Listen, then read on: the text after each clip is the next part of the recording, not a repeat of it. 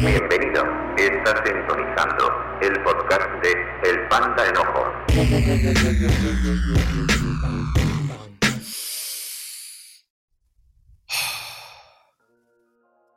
Hey, ¿qué ondas? ¿Cómo están? ¿Cómo se la han pasado?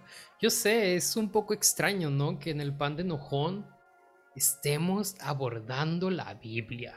Todo lo que hemos crecido. Yo creo que desde el, desde el primer tema que, que hablé sobre el, espiritualmente vegetal, ¿no? Como que desde ahí ya dije, ya nos vamos a ir por otro camino.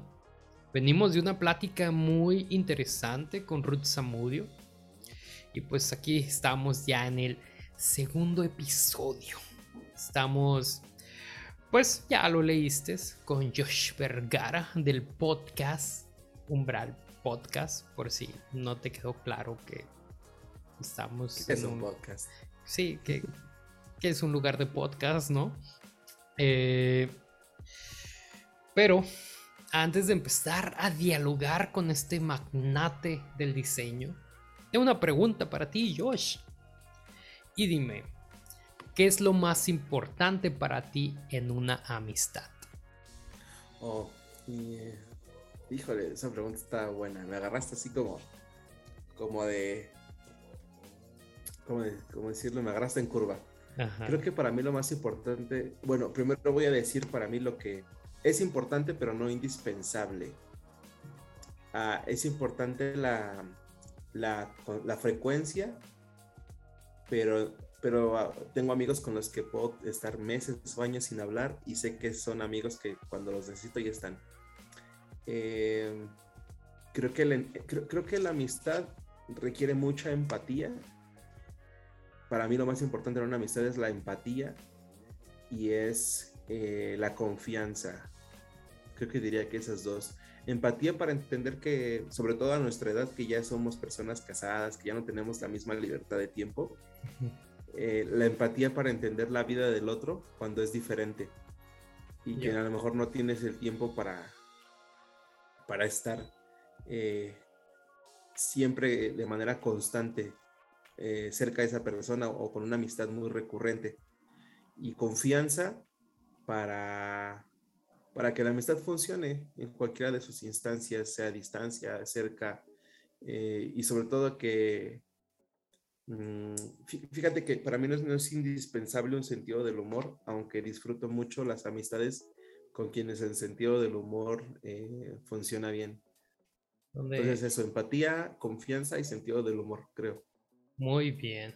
Creo que, que por eso han nacido cosas interesantes, ¿no? Eh, déjate platico quién es Josh Vergara. Ok, pues no es nuevo y de hecho no es ajeno a mi persona. Más allá de la comunidad de podcast cristianos en español. Porque sí, todos los invitados de este podcast son de allá. En un inicio pues entrevistamos a gente local porque no conocía más personas, pero ya nos fuimos hasta otros lugares, ¿no? Y pues no sé, tal vez ustedes no saben que existe este programa porque ya se quedó ahí sin habilitar hace como medio año yo creo, pero con Josh Vergara llevé un programa o llevamos un, un podcast. Vamos, todavía. No ha muerto, pero está, está dormidito. Ok. Eh, un podcast que se llama Otro Podcast Innecesario, donde está Josh Vergara y Eduardo Botello, el niño Botello. Esto, pues nos juntamos con el fin de, de abordar las cosas con comedia, ¿no? Probablemente una copia rara de la Liga de los Supercuates, porque. Porque los tres, a los tres nos, nos, nos mamaba esa cosa y decía, hey, estaría chido tener un programa que hable así, pero de cristianos, porque somos bien, porque somos bien tetos los cristianos, ¿no? Y todo lo queremos Sí, hacer cristiano. Entonces, pues de ahí conozco a este joven. eh, pero, pero Josh, platícanos un poco de ti, o sea, ¿qué te dedicas? ¿Qué haces? ¿Estás casado? Bueno, ya dijiste, pero eh, dinos algo interesante de dónde eres, el por qué te gusta estar casado, pero Oh, Primero preséntate. Eh, bueno, esto ya no es family friendly, entonces di lo que quieras. ok, pues bueno, para todos los pan de escuchas, un gustazo estar aquí. La neta, gracias Em por la invitación. Eh, está antes de eso está Calabaza porque yo, yo eh, hasta creo que ayer tenía la idea como que íbamos a hacer un Zoom con amigos y hacer como un rollo devocional. Creo que no te había entendido bien. Y después fue como de, oye, este, vamos a grabar y así, así como de, ah, ah ya entendí, es un programa para su, para, su podcast. Para su panda. para tu panda. Por su panda. Pues soy yo. Pues bueno, no, pero yo contentísimo de estar aquí, la neta. O sea, hasta creo que me emocionó un poco más la idea. Que, que sí extraño los son comunitarios, pero eh, ya será en otra ocasión, ¿no? Pero bueno, mi nombre es Josh Vergara, tengo 31 años. Estoy actualmente viviendo en la Ciudad de México, aunque soy originario de el bello estado de Veracruz y viví casi toda mi vida en el estado de Hidalgo. Eh, para los que no son de México, pues eh, Veracruz es el Golfo de México y el estado de Hidalgo está aquí al norte de la Ciudad de México. Estoy como a dos horas de mi antiguo hogar. Y, este, y pues me he dedicado eh, a varias cosas. Actualmente trabajo en Mercado Libre eh, trabajo como chofer, está divertido, la paga es buena, es, está chido. Conoces muchas personas y es un lugar donde puedes, em, es curioso porque es un lugar donde le puedes cambiar el día a las personas. Hay personas que a veces salen y te, te contestan como de, malas, de mala gana o como que está teniendo un día difícil y el simple hecho de ser amables a la hora de hacerle su entrega a veces les hace el día o a veces hay personas que su cumpleaños está cerca de la cuando, cuando validas las entregas tienes que pedir fecha de nacimiento y a veces el, la fecha de nacimiento coincide con la fecha o fechas cercanas, ¿no? Y le dices, ah, ya fue tu cumpleaños, ah, va a ser tu cumpleaños. No, pues felicidades atrasadas, felicidades adelantadas. Solamente me ha tocado una persona que en su cumpleaños exacto le, le, le, este, le hice entrega y me atreví a darle un abrazo por su cumpleaños y me dice, ah, no manches, qué chido, ¿no? Entonces, la verdad es que me gusta este rollo del servicio al cliente y Mercado Libre, la empresita amarilla, es una buena plataforma. Eh, también me he dedicado al diseño y en los años pasados estuve pastoreando una iglesia eh, con uno de mis mejores amigos que lamentablemente ya falleció hace dos años, tres años, tres años que ya... Eh, no sé si, sí, va para tres años, en enero hace tres años que murió. Mi amigo David Ortiz, beso hasta el cielo, carnal. Y este y pastoreábamos una iglesia juntos algún tiempo también estuve solo pastoreando eh, otra otra otro grupo de personas. Otra parroquia. Otra parroquia me, fui a otra parroquia a pastorear a otras personas y pues básicamente eso ha sido mi vida eh, servir a la gente eh, desde la, parte pastoral estudié ciencias de la comunicación pero me enfoqué más en, en las artes visuales en video diseño, la parte publicitaria, diseño editorial. Y, pues actualmente mi, mi, trabajo en Mercado Libre me deja un poco más que mi profesión. y estoy casado, estoy casado desde hace dos años con una mujer increíble llamada Janet Sánchez, que probablemente me está escuchando desde acá. Este, eh, la vida de casado es chida, es chida más allá de, más allá de lo físico que es obvio, que se disfruta demasiado eh, la verdad es que estar casado es un nivel de intimidad bien chido en la cuestión emocional. Eh, estar, estar casado creo que es una de las aventuras más chidas del mundo porque es, puedes tomártelo muy en serio y vivir frustrado por las diferencias o puedes tomarlo como una como un juego y jugar con las experiencias y tener satisfacción de eso y el hecho de que algo lo topes como un juego no le quita la seriedad, pero lo hace muy ligero y lo hace más llevadero. Muy bien. Y ya, por ahora creo que puedo decir eso, ya irán saliendo más cosas ahorita, ¿no? sí. Eh, pues dices que eres de, bueno, ahorita estás en, en, Ciudad de México. Ciudad, Ciudad de México. De México. Soy de la CDMX con los CDMXenses. Bueno, en realidad yo ya vivo en la parte del Estado de México pegado a la Ciudad de México. Okay. Ah, pero para fines básicos es la zona metropolitana del Valle de México, o se hace Ciudad de México y su área metropolitana es básicamente lo mismo. Así que técnicamente sigo en Ciudad de México. Ok, entonces algo, algo interesante de ahí que tú nos quieras compartir. Porque desde enterarte que nos escuchan personas de otros países y a veces no sé por qué en los podcasts de momento dicen, ah, mira, mencionaron Cancún, voy para allá. Entonces estaría cool aportar un poquito a, a, su knowledge de cosas interesantes en otros, en otros países, bueno, en otros estados o ciudades. Ciudad de México es la ciudad de los museos, de la garnacha y de los tacos. Si vienes a Ciudad de México necesitas visitar museos, visitar la zona de Chapultepec, es padrísimo. Em, toda la, si, te gustan las cosas hipsters, fresillas, todo este rollo acá, este, muy trending, acá es super trend, eh, pues la Roma, toda la zona de cafés, restaurantes, Polanco. Eh, si lo tuyo es más la garnacha, pues hay infinidad de lugares para comer tacos en la ciudad. En cada esquina, ¿no?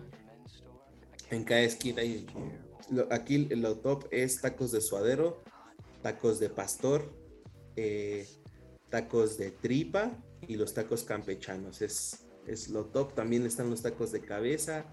Eh, la cabeza, pues es la cabeza de la res y todas las partes de la cara le sacan, le sacan carne y es súper rico también comer, comer cabeza. Este, los pozoles. Sin albur. Miren, si algo. Yo soy gordito profesional y si algo puedo recomendar de aquí es comida. Las tortas de tamal, neta. Yo sé que a la gente fuera de, de la zona de la Ciudad de México se les hace súper extraño comer masa de maíz con masa de trigo.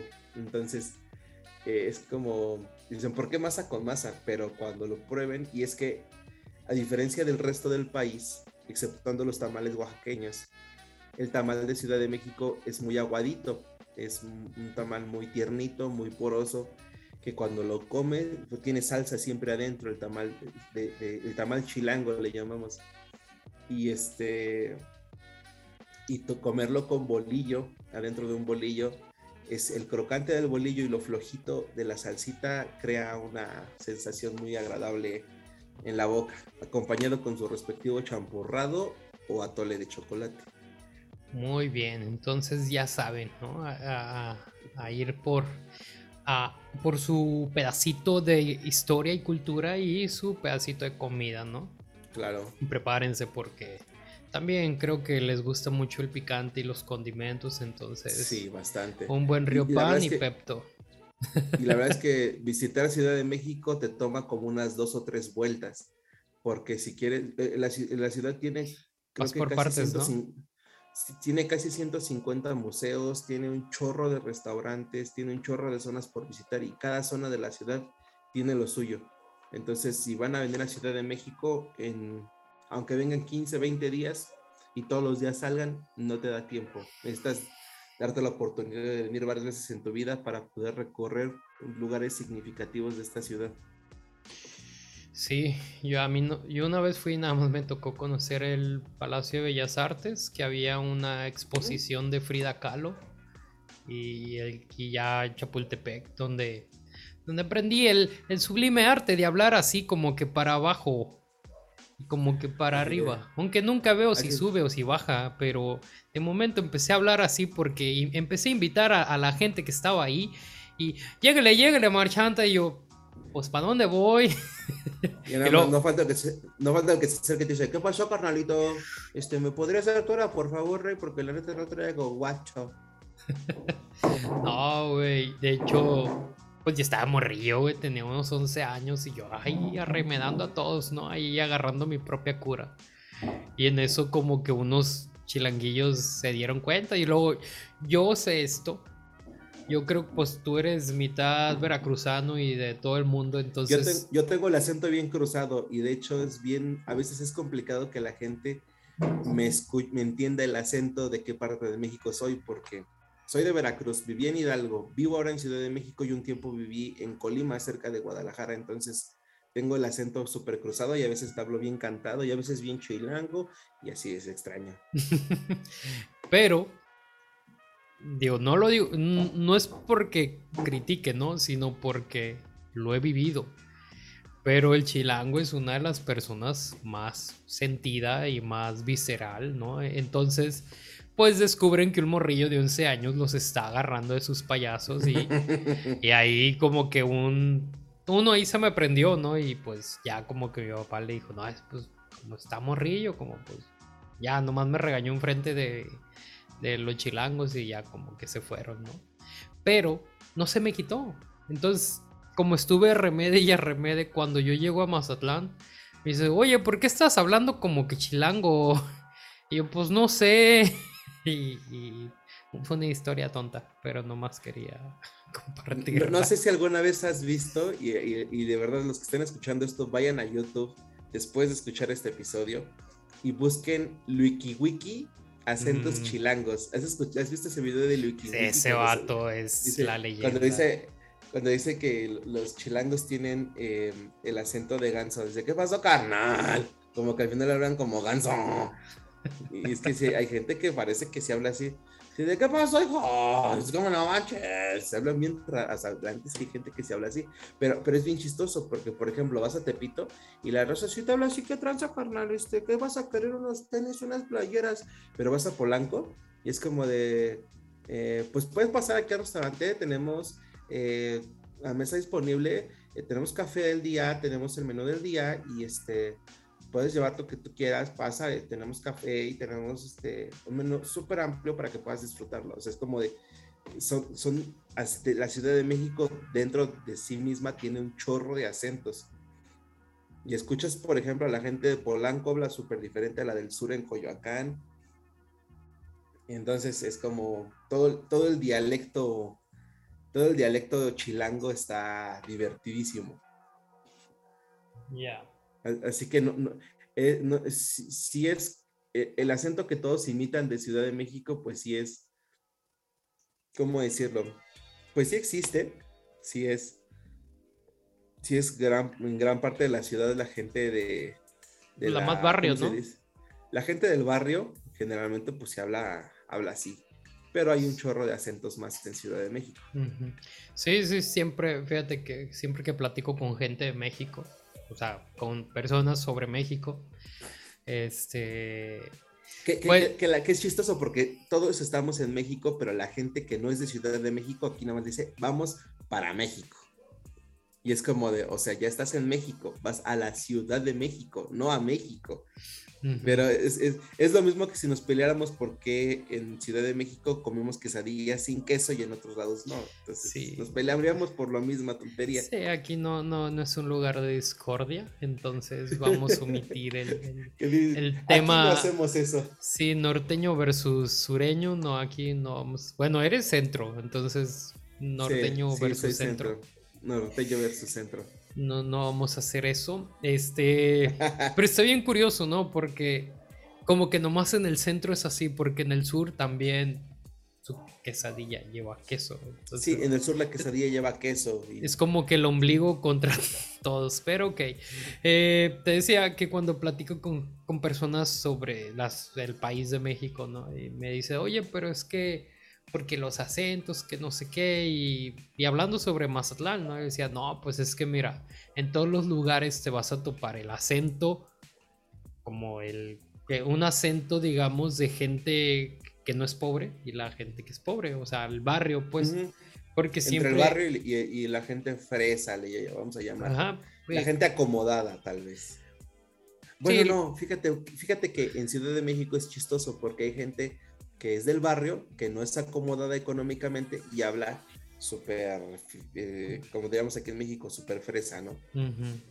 A mí me tocó conocer una morrilla, pero hace mucho en una iglesia, que la morra era chilanga, pero súper fresa. Entonces hablaba un chilango fresa bien raro, o sea, como, como que cantado, pero sea, güey, así como sea, güey. Así como ya sabes, ¿no? Sí, bien raro. Y, Se hablaba así como chistoso, ¿no? Y, era la cura de, pues, de todas las demás iglesias, pues, porque, bueno, yo soy de Viña, ¿no? Y Viña es un movimiento, pues, es un poco grande, ¿no? Y, pues hay varias viñas así. Y entonces cuando antes nos juntábamos, todas las viñas del país, pues teníamos nuestra conferencia de viñas, ¿no? Y pues Zacatecas, Mazatlán, Tijuana, Ciudad de México, ¿no? Y todos los acentos ahí como bien mezclados, ¿no? Y está chido, ¿no? ¿No, Pero, ¿no jugaban adivina el acento? Nomás con los de Ciudad de México, ahí sí batallábamos, porque eran del estado y eran los de, pues, el CDMX era el DF, ¿no? ¿O cuál era el que se cambió? Sí, era el Distrito Federal. Sí, el que cambió fue el Distrito Federal a Ciudad de México. Es que mira, básicamente el Estado de México es una extensión de la Ciudad de México. Entonces, la cultura es casi es muy similar, solamente ya sales de la zona como conurbada y ya la, cultura es más tranquila, la gente ya no anda tan a prisa como en la ciudad, pero sí, este, pero la cultura básicamente es la misma, o sea, es una réplica en más tranquilo el, el Estado de México respecto a Ciudad de México. Ya, muy bien. Fíjate que había algo que te quería comentar de cuando empezaste a hablar de, Mercado Libre y esa y esta parte, ¿no? Que te gusta el servicio. Pero ya dijiste que eres que fuiste pastor y fue así, te iba a decir, pues es que lo traes en la vena, eso de, de estar interesado en las personas, ¿no? Y creo que fíjate que no estoy ofendiendo a los pastores, pero creo que de alguna manera estar repartiendo paquetes, este, puede, puede influir mucho en la vida de las personas ahí con, a, a mí me ha tocado que me entregan paquetes, pero eso ya, ya es parte de donde compro, ¿no? Que me llegan así como mensajitos, así como de, como échale ganas. De momento me, tocan versículos y digo, ah, qué chido, ¿no? Imagínate que el paquetero también te ponga el versículo por afuera, ¿no? E igual, pues, pues meterse. Es una mala idea. Ahí una tarjetita, ¿no? Ahí pegado. Eh, pero bueno, avanzando. Eh, porque luego Ariel López me dice, hey, güey, llevan como 20 minutos y nomás no entran a la maciza, ¿no? Ya te dije que es parte de la conversación, morro. Este morro, saludos Ariel, pero relájate un montón. Eh, pero bueno.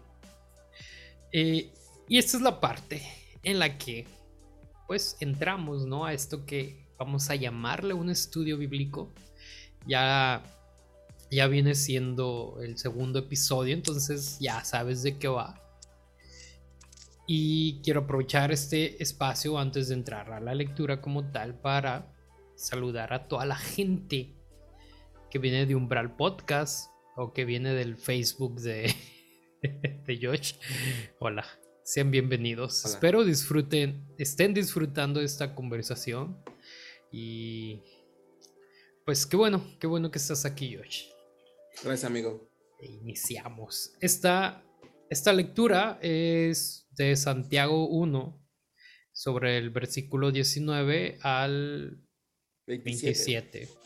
Lo voy a leer en la traducción de lenguaje actual porque soy un poco lento, entonces me gusta esta, esta traducción Sí, van a decir, no, es que se come cosas. Tú te la comes toda y no te digo nada.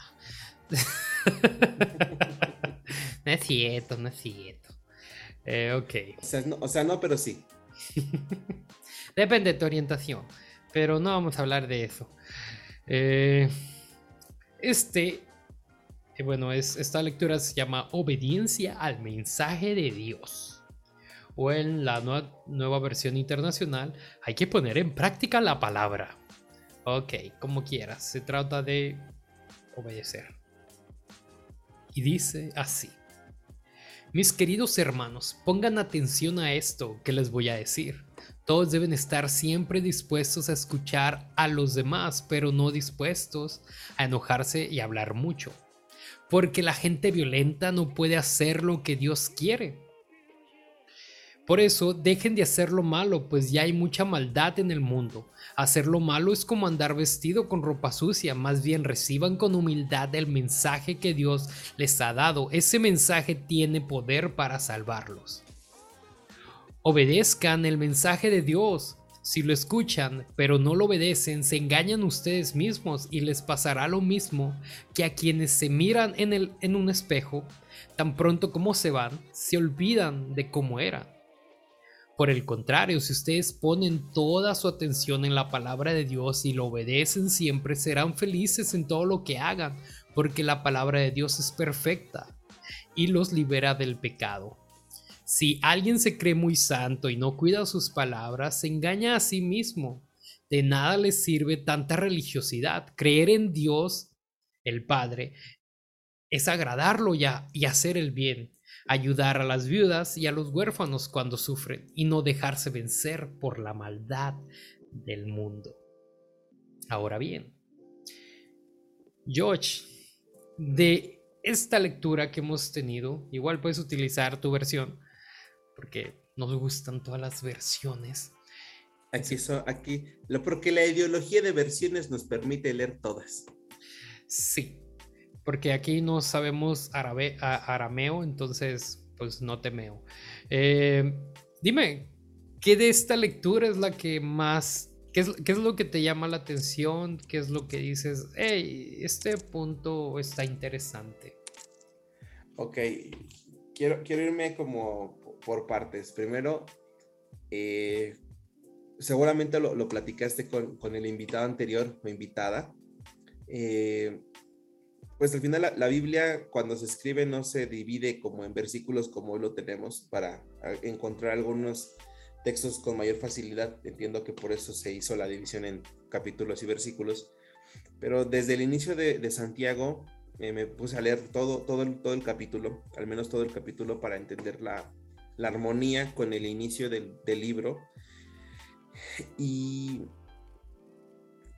y veo aquí tres partes, de hecho hasta te los, te los separan en, en partes aquí. En, yo estoy leyendo ahorita la, Reina Valera 60 porque es la Biblia que tengo a la mano eh, de manera física. Y primero dice la sabiduría que viene de Dios, luego dice soportando las pruebas y al final el, el texto que leímos dice hacedores de la palabra. Entonces veo una secuencia.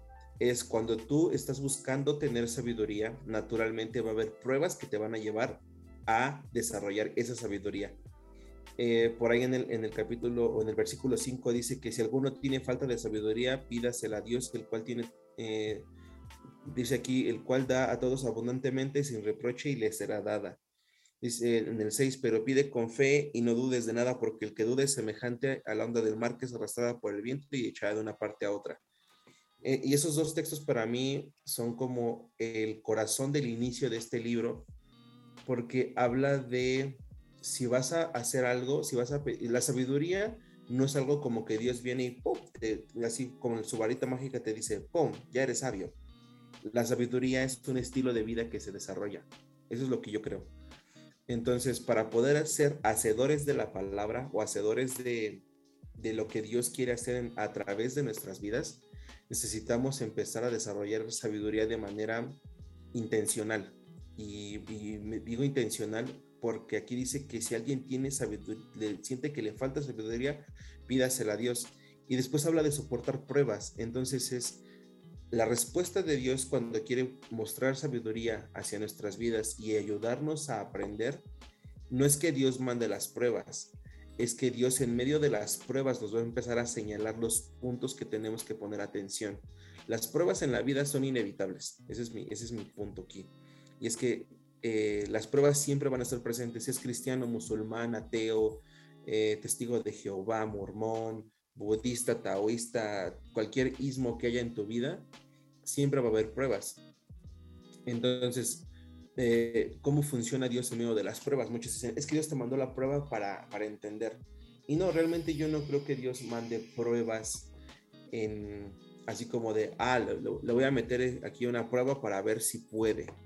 Más bien es como Dios sabe que va a haber pruebas en nuestras vidas y dice, cuando estés en medio de la prueba, pídeme ayuda y yo te voy a ayudar a entender cuál es el hilo que tienes que jalar en medio de esta, de esta prueba para que todo se acomode, ¿no? ¿Por qué? Porque cuando podemos adquirir esa sabiduría vamos a llegar ahora sí a lo que estamos hablando el día de hoy, ¿no? Que es cómo, cómo hacer correctamente o cómo vivir correctamente o ejecutando correctamente esto que llamamos cristianismo, porque creo que eh, ese es el punto y me lo, me lo, platicabas en el, eh, ¿cómo decirlo? Me lo platicabas cuando me planteaste esta, esta idea de, de, hacer este tema y es unas preguntas que seguramente vas a sacar ahorita en algún momento.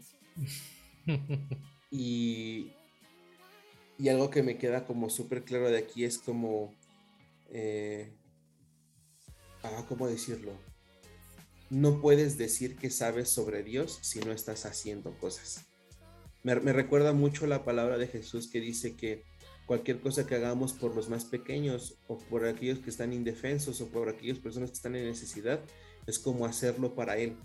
Entonces, decir que amamos a Dios y que conocemos y que sabemos de Él y que tenemos un conocimiento de las escrituras y de la palabra que es Jesús, porque también eso, voy a, quiero hablar sobre eso más adelante, si, si me lo permites, y es eh, que cuando nosotros queremos ejecutar el cristianismo o vivir el cristianismo, el cristianismo per se está inmerso en servir a otros, directa o indirectamente, al menos siendo ejemplo de lo que es una vida eh, íntegra. No, no me gusta ocupar la palabra piadosa. Íntegro no quiere decir sin falla, íntegro quiere decir que cuando te equivocas, reconoces, recompones y avanzas. Porque el ser humano está cargado naturalmente de errores y siempre vamos a cometer errores. Y una vida íntegra no es una vida sin errores, es una vida con los suficientes arrepentimientos para poder seguir adelante. Eh, a veces el cristianismo nos vende la idea de que una vida piadosa o una vida íntegra es que no te vas a equivocar o que no vas a pecar y que como ya eres cristiano, Dios te va a enseñar y vas a tener el éxito en la vida, ¿no? Y uh, todos decimos, ah, sí, wow, éxito, ¿no? no ya no voy a pecar, ya no voy a ser eh, la persona que era, el odioso, el, la persona que, este, que le mentía a sus padres, ya no voy a ser que se masturba en secreto, ya no voy a ser que les infiera a la esposa, ya no voy a hacer eso porque Dios con su varita mágica, ¡pum!, me va a dar sabiduría y eso no funciona así. Entonces, me, gusta que aquí Santiago es muy explícito en decir, eh, esta parte que dice, si alguno eh, oye la palabra pero no la hace, es, es como ¿Cómo, cómo dice en tu versión el, el, el, verso 23? Eh, pues está mezclado, ¿no? Se dice el 22 al 24, pero en la NBI tengo, dice, el que escucha la palabra pero no la pone en práctica es como el que se mira el rostro en el espejo y después de mirarse se va y se olvida enseguida de cómo es. Ok, entonces dice, tú puedes ver algo, lo entiendes, pero te distraes y es como de, ¿cómo era? O sea, aquí habla de que intencionalmente necesitamos poner atención en lo que estamos aprendiendo para poder ejecutarlo. Entonces tú no puedes decir, o sea, créeme que, eh, hablando de, me preguntabas, ¿no? ¿Eres casado, soltero? Créeme que el matrimonio es uno de los terrenos donde más te topas con pared para ver si, si eres legal en lo que estás diciendo, para ver si eres íntegro en lo que dices. Y sobre todo cuando eres una persona casada que hace este tipo de, intervenciones y, haces podcasts y trabajas con gente y, es como cómo puedes ser el mismo, la misma persona fuera de tu casa y adentro de tu casa. Eso es, es un reto porque constantemente eh, tú puedes ir y a orar por alguien y puedes ir y, y compartir lo que sabes, pero en tu casa no hacerlo y no compartir con tu esposa ni con tus hijos y ser un mueble más en la casa, ¿no?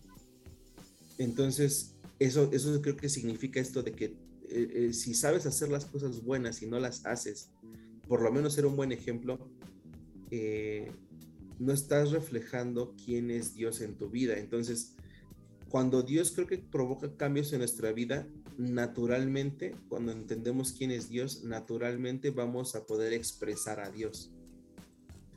Entonces, si tú eres una persona que con tu cristianismo estás segregando a otras personas, discriminando, estás maltratando a personas en nombre de Dios, entonces no has conocido a Dios porque la esencia de Dios no es esa. Entonces aquí es donde creo que como, como creyentes necesitamos reevaluarnos constantemente si lo que estamos haciendo está reflejando a Dios, porque entonces eh, si no está reflejando a Dios, em, pues tenemos un problema. El asunto es el siguiente. ¿Qué es Dios y qué quiere reflejar Dios? Esa es una buena pregunta. Esa es una buena pregunta que, porque me, me gusta esta, es el 26 que dice, si alguno se cree santo entre ustedes y no refrena su lengua, sino que, sino que engaña su corazón, la religión de esta persona es, es, es vacía. Entonces es como si tú te crees muy santo con lo que haces o por lo que sabes. Me, me recordó, voy a hacer spoiler, ¿no? O, bueno, no spoiler, voy a, a, abrir un poquito la caja de Pandora de cosas que a veces pasan en el grupo de podcasters. No voy, no voy a, decir, no voy a decir quién. Pero alguna sí, vez, ya, sí, ya conté que corrí un joto. y, de hecho, y de hecho creo que esta persona ya no está en el grupo. No, la verdad no sé igual y sí, igual y no pero, pero alguna vez esta persona es, un, es una persona joven y de repente entras con, como muy sacale punta y como de yo lo sé, yo ya tengo la revelación, yo ya estudié y no sé qué tanto y con una perspectiva súper conservadora y no tengo problema con los conservadores, tengo problema con los fundamentalistas, con los que creen que, que si se guarda ese tipo de santidad antigua es lo que le agrada a Dios, ¿no? Como que no, tiene que ser así porque a Dios es lo que le agrada. Uh -huh. Entonces, eh, esta persona llegó como con muchos aires de santidad a la conversación y fue como de, con la forma en que debates, con la forma en que ofendes a otros al decirles que seguramente tú no has estudiado, seguramente tú no sabes, seguramente este, no tienes la revelación. Entonces tú me puedes decir que tienes la revelación y que tienes el, el, el, número privado de Dios, línea directa, pero si con tus comentarios y tu conversación denigras a otros, te portas grosero, no sabes conversar y lastimas a otras, o sea, a mí no me lastima, pero sé que hay personas que se pueden sentir susceptibles por ese tipo de, de comentarios y confrontaciones. Entonces, ¿qué clase de Dios estamos creyendo? Aquí es cuando creo que rebajamos a Dios a un nivel que no está al nivel de Dios, en el sentido de que hacemos a un Dios muy caprichoso, berrinchudo, inseguro, porque nosotros lo somos. Sí, Entonces, que... cuando, cuando dale, hacemos dale. eso, estamos robando, estamos haciéndonos religiosos e intentando ser santos, pero no siendo efectivos en eso. No estamos, mm. no estamos, no estamos haciendo o obedeciendo a la palabra que, que Cristo ha puesto en nuestras mm. vidas. No sé, ¿qué más quieres decir? Fíjate mucho? que que sí estamos en un mundo monoteísta, sino de, sí, porque el otro es, de, el poli es de muchos. Estamos en un mundo monoteísta, pero, pero de alguna manera todos creemos en un distinto Dios, ¿no? Y algo que a mí me encanta de, de la Biblia, más allá de su inerrancia y lo que ustedes quieran opinar, ¿no?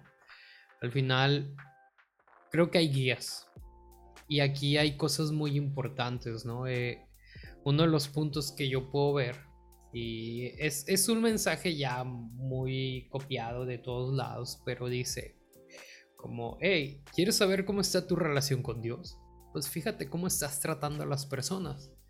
Y realmente no carece sentido, porque lo vemos en este versículo, lo vemos en el, en el 20, que para que en la nueva versión internacional dice, eh, bueno, en la TLA dice, porque la gente violenta no puede hacer lo que Dios quiere. Y de momento tú puedes decir, ¿y qué es lo que Dios quiere?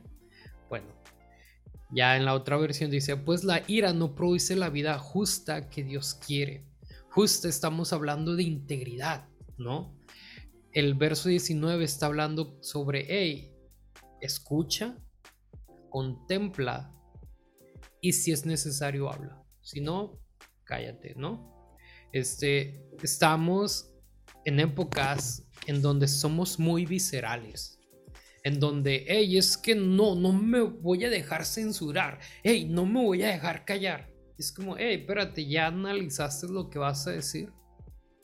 Eh, estamos siguiendo una línea eh, desde el capítulo anterior eh, en donde estamos viendo una dependencia del Padre, ¿no? Porque pedir sabiduría es depender. Ahora, si uno no depende de Dios, ¿qué vamos a hacer cuando llegan las tentaciones? Si no estamos sujetados, ¿no? Pues vamos a caer. Y luego ya que caemos, pues eh, empezamos a ver nuestras condiciones de vida, ¿no? Hablando más allá de lo económico, sino esta riqueza o esta pobreza espiritual, ¿no? Porque incluso en tu riqueza espiritual, uno puede creer que no necesita a Dios, porque sientes esta plenitud. Y ahora estamos avanzando sobre este eco, que tiene que haber un reflejo de esta dependencia de Dios, ¿no? Entonces, sí está bien, de alguna manera no predico el enojo yo, pero estoy hablando de existe el enojo. Ahí bíblicamente dice, hey, no estés tan dispuesto a enojarte. De hecho, ni te lo estoy diciendo más tranquilo, dice, pero no estén dispuestos a enojarse. Está hablando de, de tranquilízate. A veces ignoramos nuestras emociones. Y, y te digo, ¿Por, qué hablamos, escupimos así con, tan pronto llega? Pues porque estamos... Porque somos instintivos. Sí, y, y, ahí está hablando sobre que no estamos dependiendo de Dios, ¿sabes? O sea, es, que, es, que el tema, es que el tema aquí creo que retomo el tema de la sabiduría. La sabiduría te va mostrando cómo modularte como persona. Tú dijiste algo bien interesante. No quiere decir que no exista la ira, pero que no nos domine. No quiere decir que no exista el miedo, pero que no nos domine. No quiere decir que no existan los celos o que no existan los arranques emocionales, que no exista la tristeza o el odio. Eh, todos, todos ese espectro de, emociones necesitamos sentirlos para ser humanos completos. Pero una cosa es sentirlos y otra cosa es administrarlos. Y creo que eso es algo que, que cuando tú aprendes a administrar tus emociones, tus sentimientos, tus, tu persona por completo en todas las áreas, puedes encontrar tu equilibrio correcto y eso es sabiduría. Sabiduría es administración. Cuando, cuando tú, eh, no sé, dices, tengo 50 pesos o tengo 100 pesos para comer, dos días. Lo sabio tal vez sería apartar 50 pesos para cada día, ¿no? Pero a lo mejor dices, a lo mejor eh, en una falta de sabiduría, es un ejemplo muy, muy vago, pero dices, me gasto los 100 pesos hoy y al día siguiente no tengo para comer, entonces no te administraste, no actuaste con sabiduría. Y creo que la sabiduría significa administración propia.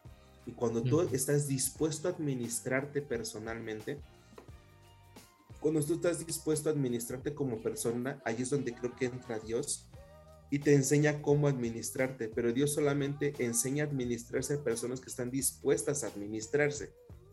Eso es algo bien, no, no, sé si estés de acuerdo conmigo, pero es como Dios no obliga a nadie. Si alguien dice, no, pues yo así soy, así y así, este, es muy clásico de machito mexicano, ¿no? Pues así me encontraste, mija, pues ¿qué más quieres, no? Esto es lo que vi, es lo que agarraste. y, y, jugamos este papel del, del, así soy, sin modularme, sin administrarme, solamente dejando que mis estupideces y emociones que van saliendo sean las que dominen. Entonces, creo que el inicio de Santiago es una invitación a administrarnos, modularnos como personas, que eso desemboque en sabiduría para poder saber cuándo callar, cuándo hablar, cuándo enojarse, cuándo no enojarse, para que entonces eh, el amor de Dios brille en medio de todo eso. El amor de Dios no solamente brilla cuando, ¿cómo decirlo? Ah, hay gente que dice, es que si eres cristiano no debes sentir miedo, no debes sentir ira, no debes sentir coraje, no debes sentir rencor. Y es como, no, a ver, espérate, aunque yo sea cristiano o sea creyente, yo necesito tener todo ese espectro de emociones, aprender a administrarlos, aprender a vivir incluso con ellos y aprender a soltarlos también. También administrar también y soltar a veces algunas cosas. Pero tiene que pasar por el sistema, o sea, no podemos decir que por nuestro sistema no pasan todas esas emociones negativas o que, o que consideramos negativas en nuestra sociedad. y que, y que el, el, cristiano a veces quiere el camino fácil de no administrar lo negativo. Y, y creo que es justamente la, lo que Dios nos invita a administrar esas cosas negativas que, que, fluyen y que pasan a través de nosotros. Hacerlas tangibles, de hecho. Hacerlas tangibles y entonces que en medio de toda esa imperfección pueda brillar el amor de Dios, que es como, si me siento así, me siento mal, me siento con coraje, me siento con rencor, pero quiero avanzar, quiero perdonar, quiero... Eh, dejar este, este rencor o este sentimiento complicado atrás, pero reconocer que lo estoy viviendo, porque de esa forma yo puedo mostrar, uno, a un Dios más humano, eh, y más humano en un sentido bueno, o sea, un, Dios que está conectado con la humanidad, que no es ajeno a su dolor, pero que tiene, eh, eh, tiene la disposición de caminar con nosotros, de darnos sabiduría, enseñarnos a administrarnos y cuando estemos heridos, sanarnos. Entonces, creo que por ahí va esta parte de hacedores de la palabra o de obedecer la palabra de Dios, no tanto como de obedecerla al pie de la letra, de que, ah, es que si dice aquí esto, solamente hacerlo como porque lo entendí así, sino que en la sabiduría que Dios nos da, poder entender contexto, poder entender eh, cómo funciona esta parte de la Biblia, por qué se escribió este mandamiento, y entonces en sabiduría y en entendimiento poder actuar siempre motivados por amor. Fíjate que sí, es, que sin dudas, eh, te digo, seguimos con esta dependencia de Dios. ¿E-, ¿En qué sentido lo digo? Este, ¿por qué instintivamente me tengo que defender? Si la justicia es del Padre.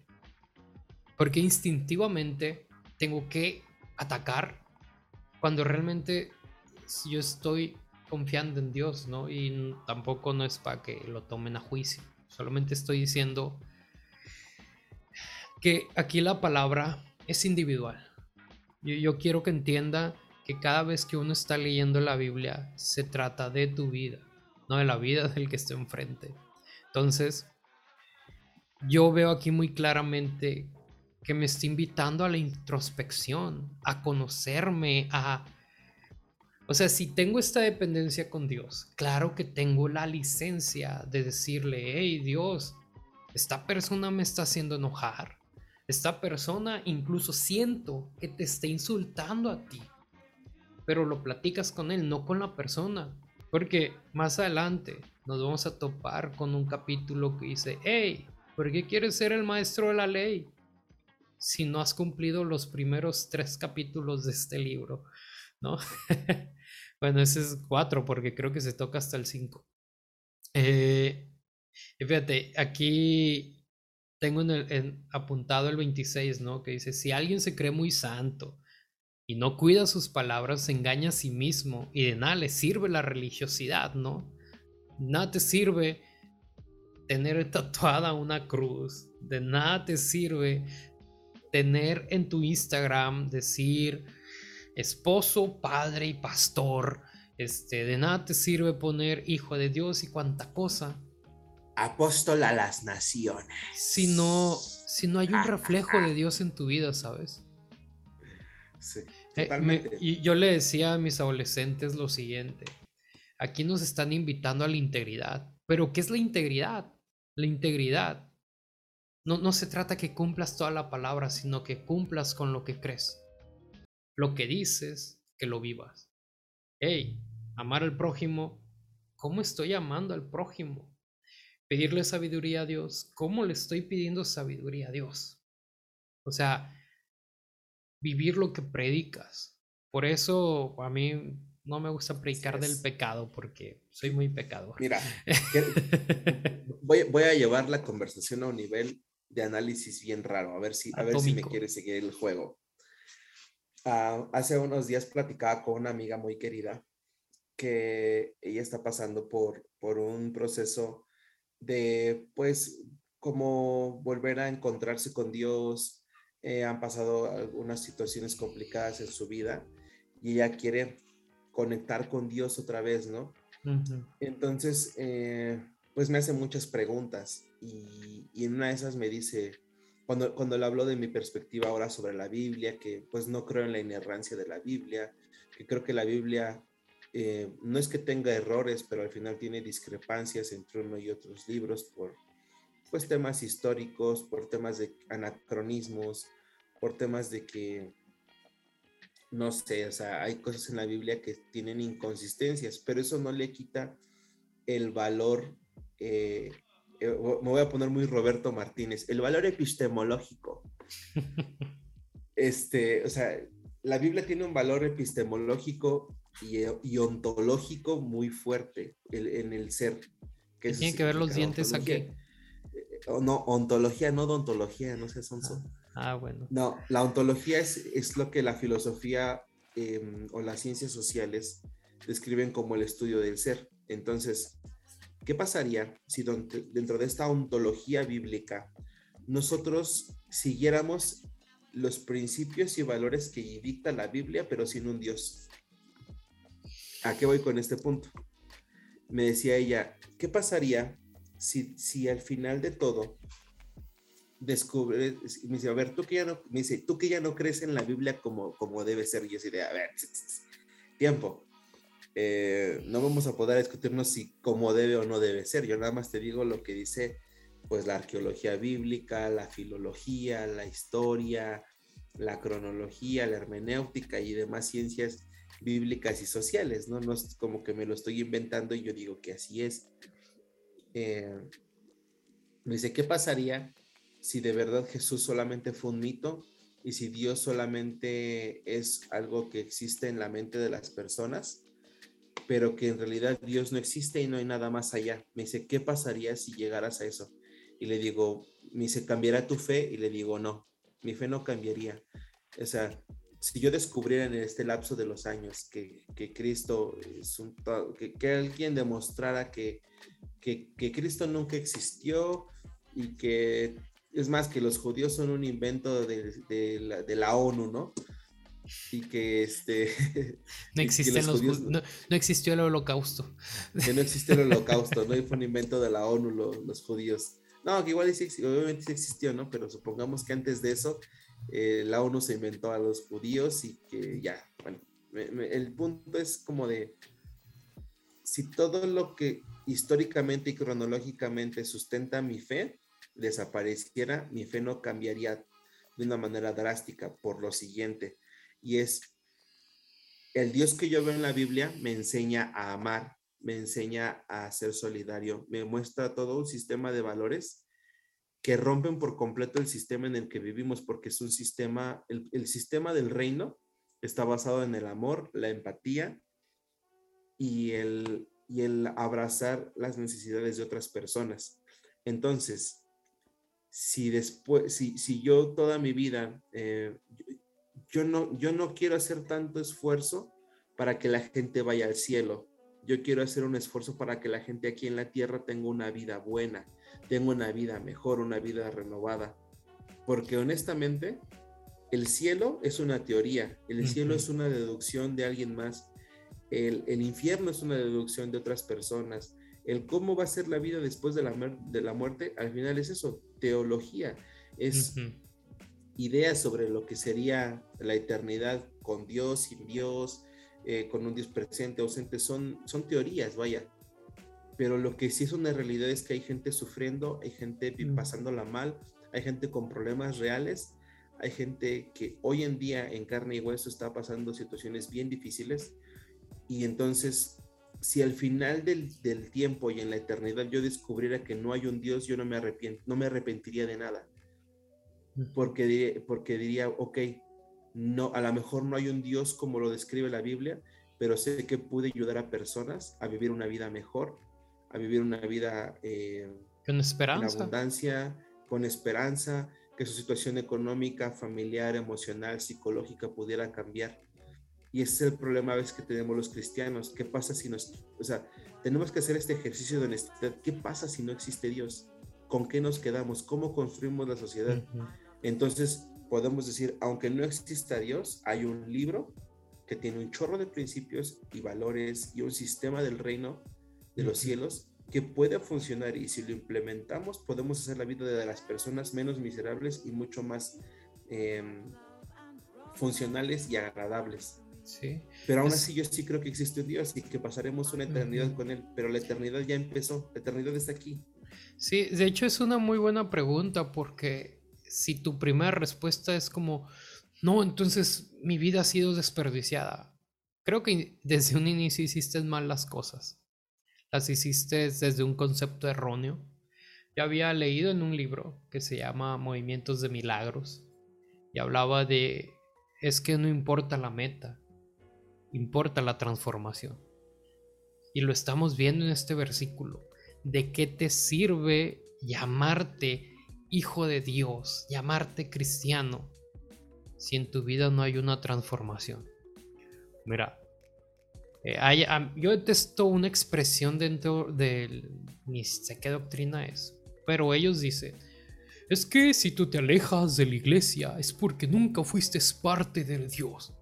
Es como que, güey, claro que conocí a Dios, ¿no? Me alejé por culpa de ustedes, pero, el punto es que yo la transformación la comencé a experimentar hace que unos cuatro años, pero este año lo experimenté como nunca.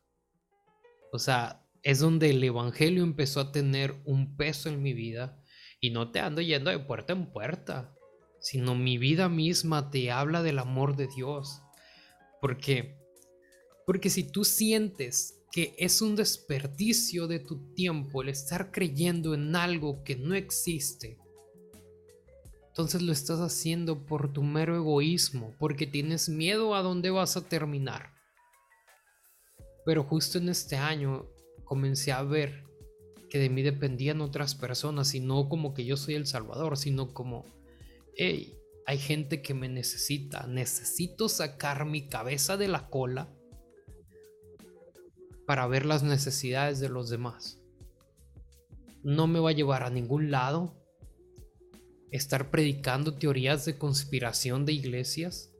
De el sistema no sirve. Cuando hay personas encerradas en centros de rehabilitación por drogas, quebradas, desesperadas, decepcionadas no solamente de sí mismas, sino como de la vida, como sintiéndose que no son nada y que merecen sufrir, que merecen morir, ¿no? Y yo digo, ¿qué tiene más peso? Hablarles de un mensaje con una esperanza, para algunos dudosa,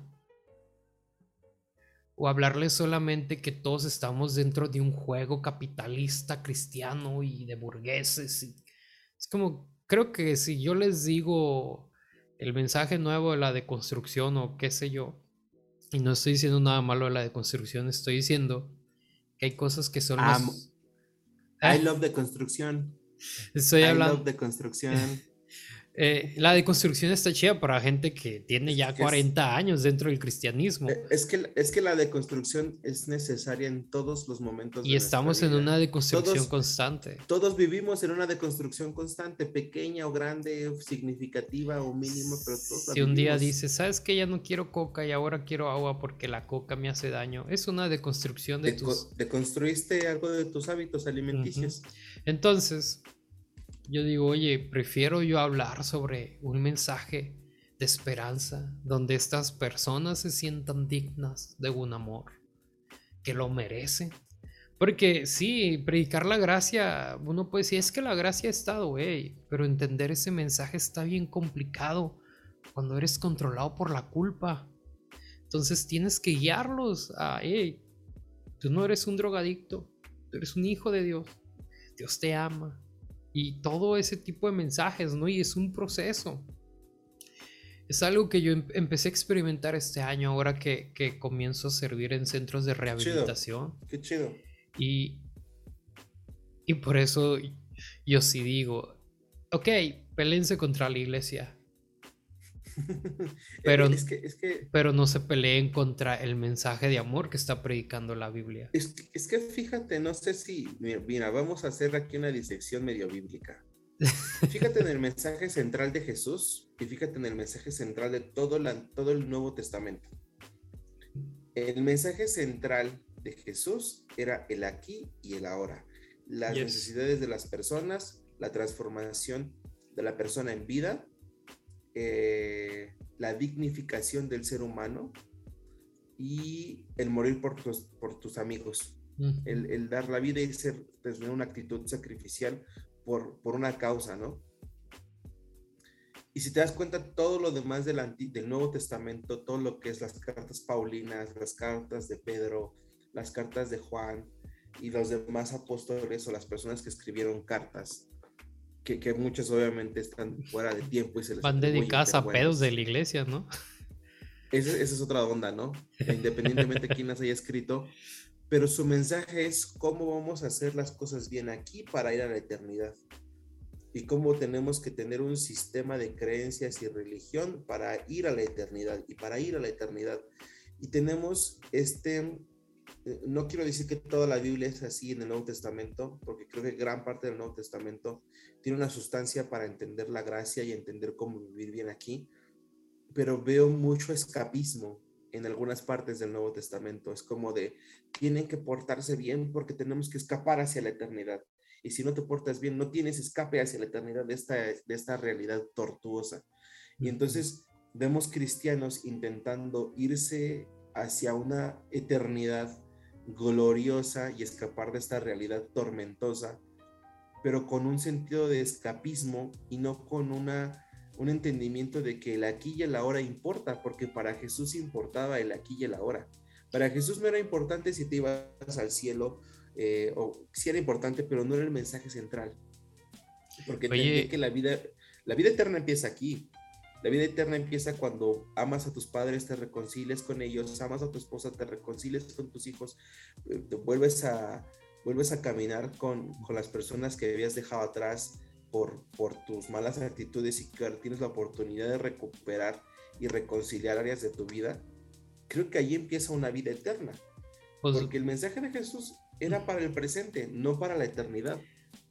Pues hay un versículo que por ahí anda en el Nuevo Testamento que habla, si eres fiel en lo poco, en lo mucho serás recompensado. Lucas, Lucas 10.6, si no me equivoco. Lucas Skywalker. Entonces, Oye, ¿y si eres fiel en lo poco en esta vida? En el aquí y ahora. ¿Y si eres agradecido en el aquí y ahora? O sea, en lugar de, estar pensando, es que allá en el cielo todo va a estar mejor.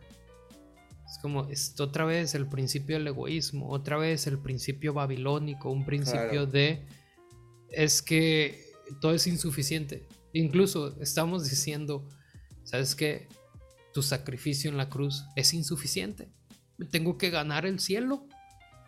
Entiendo la construcción de un mensaje de, de no sean tan orangutanes. O sea, es como, no solamente se trata de creer en Jesús, se trata de reflejarlo y probablemente es, es, es, una manera para ellos de que, ok, si no estás entendiendo que por voluntad transformes, pues yo creo que te voy a controlar, no te voy a controlar, sino es como, hey, eh, utilizar el mensaje de la conveniencia, pues, como, hey, ¿quieres postre? Cómete el brócoli. Ay, no me gusta el brócoli. Cómetelo, ¿quieres, ¿quieres tu nieve de chocolate? E, es interesante esa propuesta, pero aún así para mí es condicional. y creo que el amor de Dios es incondicional. Yo lo veo así. Pero es que... la, salvación, la salvación y la eternidad es algo que se va a dar. Es algo que naturalmente para todos los seres conscientes va a existir en algún punto.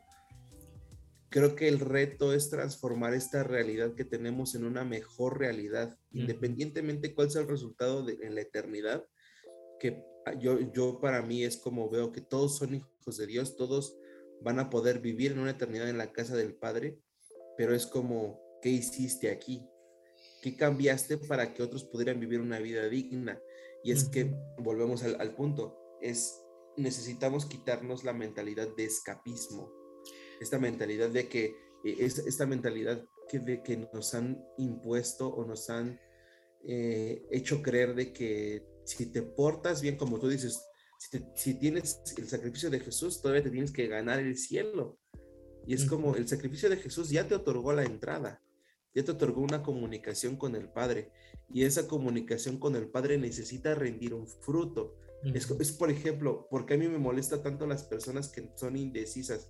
Por, uno, porque yo era una de esas personas, porque era como de Dios, por favor dime qué hacer. Es que necesito tu voluntad y tu guía y tienes 10, 15 años de cristiano y sigues sin saber tomar decisiones. Entonces el problema no es la revelación de Dios, el problema es que tú no has entendido que Dios ya te capacitó y ya te mostró cuál es el procedimiento para tomar ese tipo de decisiones. ya, te, ya te enseñó la sabiduría para tomar esas decisiones.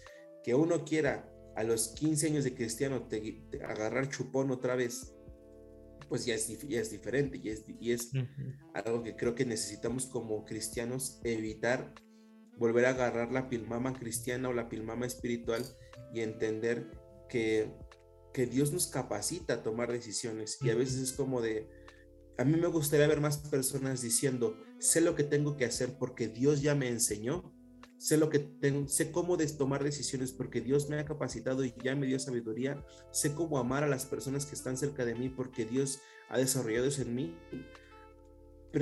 quisiera ver más personas así que personas diciendo, ay Señor, ¿qué tengo que hacer? ¿Me caso o no me caso? ¿Qué carrera estudio? Este, ¿Qué coche compro? ¿En dónde vivo? ¿A qué país me voy? ¿A qué ciudad me mudo? O sea, personas que, que en vez de estar disfrutando la, la capacitación y la sabiduría de Dios en sus vidas, siguen viviendo como personas ignorantes. Y, y, todos, todos en algún punto caemos en eso. Entonces creo que cuando nosotros podemos vivir como personas coherentes y personas íntegras, podemos desembocar en lo que estamos viendo en esta parte de Santiago, en, poder, el, texto final, ¿no? Que dice, la religión pura y sin mancha delante de Dios es esta, visitar a los huérfanos y a las viudas en sus tribulaciones y, guardan, y guardarse sin mancha del sistema del mundo. Y, fíjate, ¿quiénes son las viudas y quiénes son los huérfanos? Son los desamparados. los, que están en una peor condición que tú. Sí, o sea, es como, y no es que veas a las personas para abajo, es que reconoces cuando alguien es, eh, es una línea delgada, que a veces los cristianos jugamos con eso, entre mirar para abajo a alguien con lástima y de verdad mirar a alguien con compasión, porque son cosas diferentes. La lástima solamente te hace decir, ay, pobrecito, está más abajo que yo. Eso es lástima, pero la compasión te dice, qué difícil situación está viviendo esta persona, quiero jalarlo para que pueda vivir por lo menos lo que yo ya estoy viviendo. ¿Sabes? es que la compasión va acompañado con la gratitud. Tú bendices a otros porque estás agradecido de cómo Dios te ha bendecido sobremanera. Y dices, hey, gracias Dios por la vida que tengo ahorita.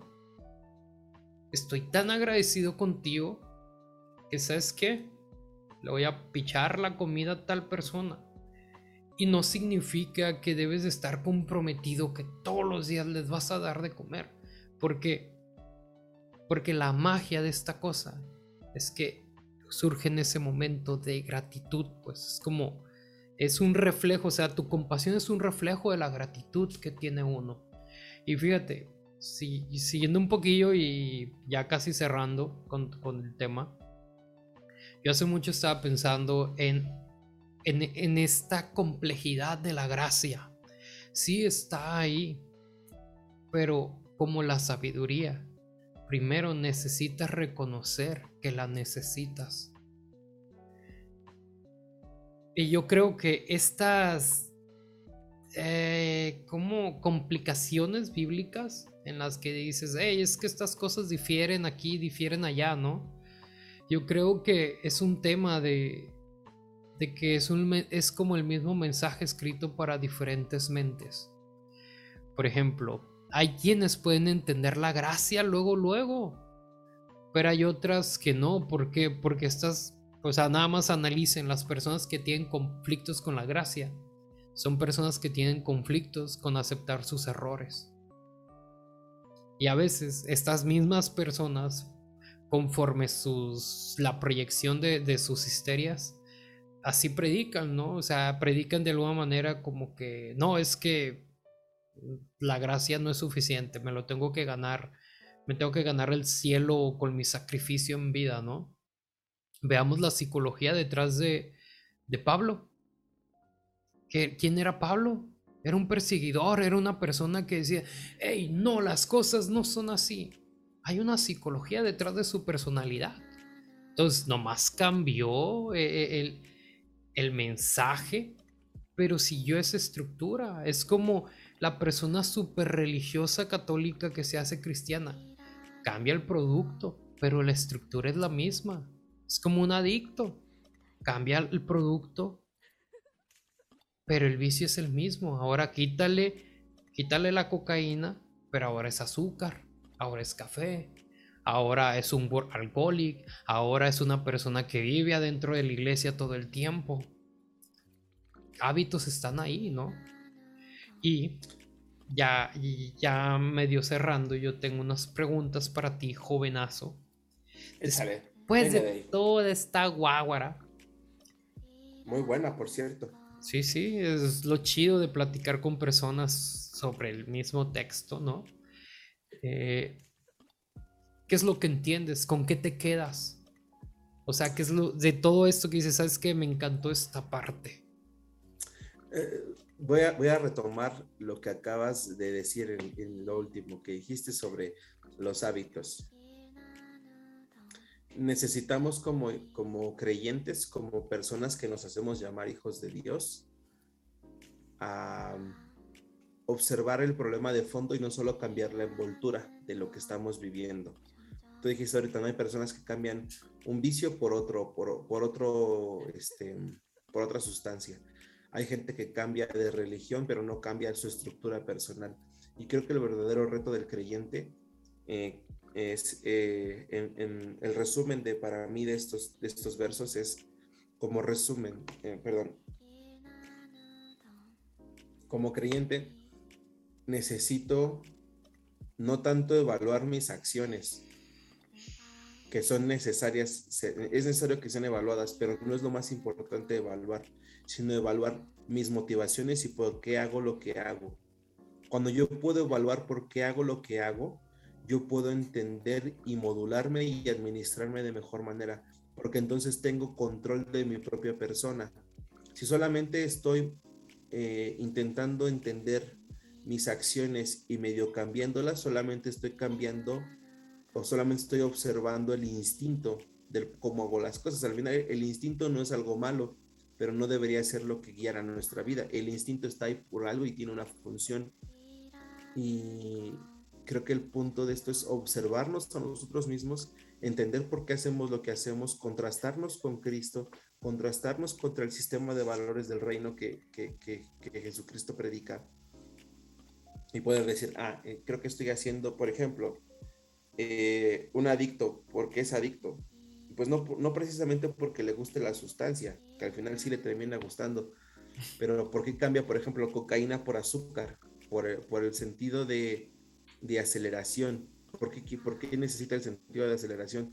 Porque hay una insatisfacción y esa, esa insatisfacción de dónde proviene y le vas escarbando y escarbando y vas encontrando la raíz de la raíz de la raíz del problema. Entonces, cuando puedes llegar al fondo y atacar las raíces de los problemas, nuestra forma de mostrar a Dios va a ser una forma más sana. Y necesitamos esa sanidad en nuestra vida de manera constante, porque somos personas, uno, en construcción. Somos personas que necesitan irse reinventado día con día. No podemos quedarnos como éramos antes. Es, es más, al ser humano le hace daño quedarse como, como era antes, porque el ser humano tiende a hacer dogmas y tiende a ser como rituales vacíos de cosas que en algún momento tuvieron sentido.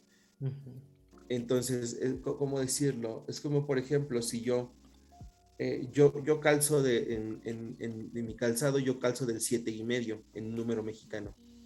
Creo que en Estados Unidos debe ser 9 o algo así pero es como si yo quisiera seguir usando el zapato o el calzado del número 5, porque en algún momento el número 5 me cupo, pero el número 5 ya no me cabe, necesito avanzar al 7 y medio, porque es lo que mi vida en este momento necesita. Entonces, si nosotros no estamos evaluándonos y, queda, y, solamente quedándonos con lo que ya tenemos, nuestra vida va a empezar a apretar y va a empezar a sufrir. ¿Qué pasa cuando tú metes un, pie en un zapato más chico? El pie se inflama, el pie duele, e, esa extremidad está sufriendo y nuestra vida puede sufrir si nosotros no nos damos la oportunidad de expandirnos. Eso es lo con lo que yo me quedo, es necesito ser cambiarme, necesito evaluarme, entender mis motivaciones y a partir de eso tomar decisiones para cambios y que esos cambios puedan mostrar de manera más sana el amor que Dios ha puesto en mí para que otros puedan percibirlo. Ok. Y y ahora, ¿esto cómo lo podemos aplicar en la vida? Porque sí, suena muy, como muy... Suena muy chido. Ajá, pero de momento es como... ¿cómo inicio? Yo, yo creo que todos en algún momento deberíamos ir a, terapia. Eh, todos en algún momento deberíamos tener personas con quienes eh, buscar reflejarnos y, y no temerle a la honestidad bruta. Hay veces que necesitamos que alguien sea brutalmente honesto con nosotros y nos diga, esta actitud que tienes está equivocada. Y saber que esa persona no, no nos lo está diciendo para destruirnos, sino porque está viendo el peligro que esa actitud tiene en, nuestro, en nuestra propia vida y que puede destruirnos. Hay personas que pensamos que nos quieren destruir, pero en realidad están animándonos a no destruirnos a nosotros mismos. Entonces yo diría esto, todos en algún momento necesitamos pasar por terapia y entender nuestras propias motivaciones, tener constantemente ejercicios de honestidad y preguntar, ¿por qué hago lo que hago? No solamente estar viviendo la vida por vivirla, sino detenerte a preguntarte a ti mismo. Eh, me, gusta, me gusta que cuando hablamos de, de las personas que están alrededor de nosotros, cuando dices que hablas en tercera persona, hablas de alguien que está de aquel lado, ¿no? Que no está en esta, es por ejemplo si dijera, es que hay, una tercera persona escuchando, pues estamos hablando de que, no sé, por ejemplo, mi esposa estuviera escuchando ahorita, ¿no? Entonces ella sería la tercera persona, tú serías la segunda, pero también yo cuento porque soy en primera persona. Yo también necesito hablar conmigo mismo. Yo también necesito conversar conmigo y preguntarme y examinarme y, hacer estas preguntas dolorosas y necesarias de ¿por qué hago lo que hago? ¿Qué me motiva a hacerlo? ¿Dónde está la herida? Y reconocer que hay heridas, que hay traumas, que hay situaciones que están fuera de nuestro control y aprender a hacer acuerdos con, con estas situaciones que estamos viviendo.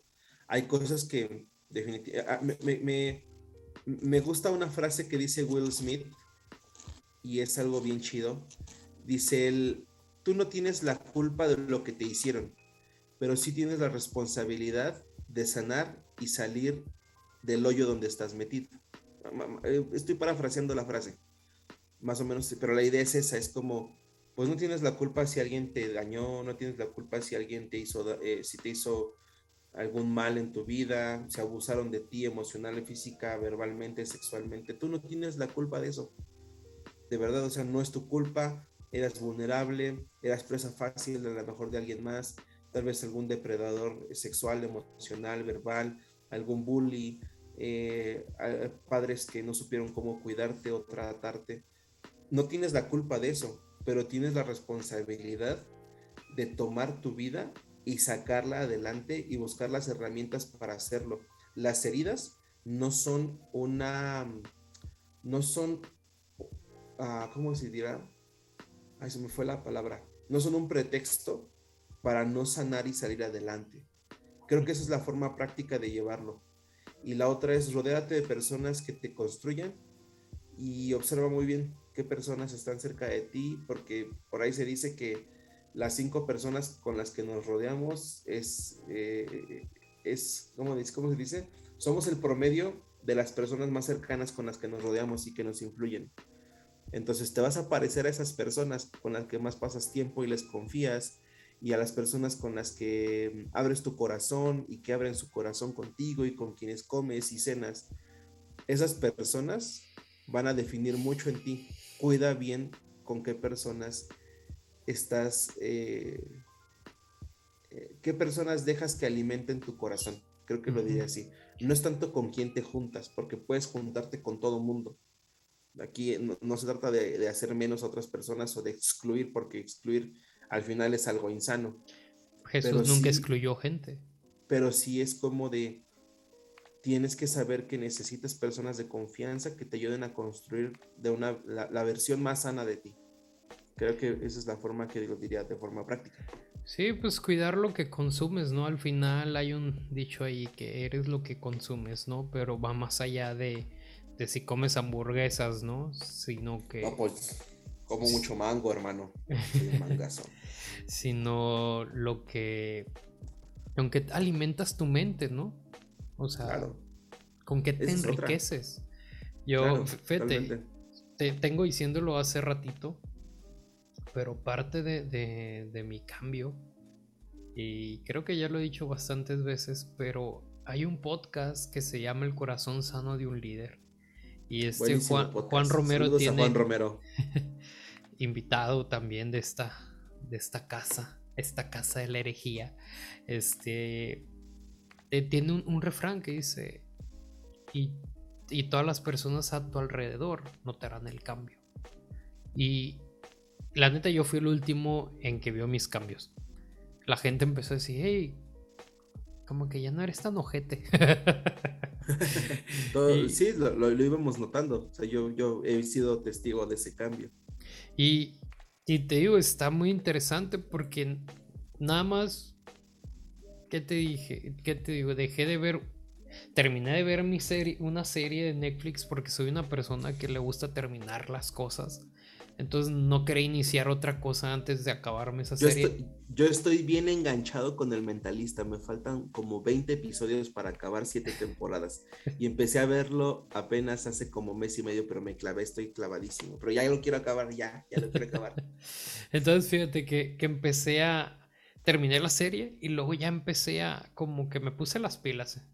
Porque todo inició con Celebremos la recuperación. O sea, fue un efecto de dos de sanación.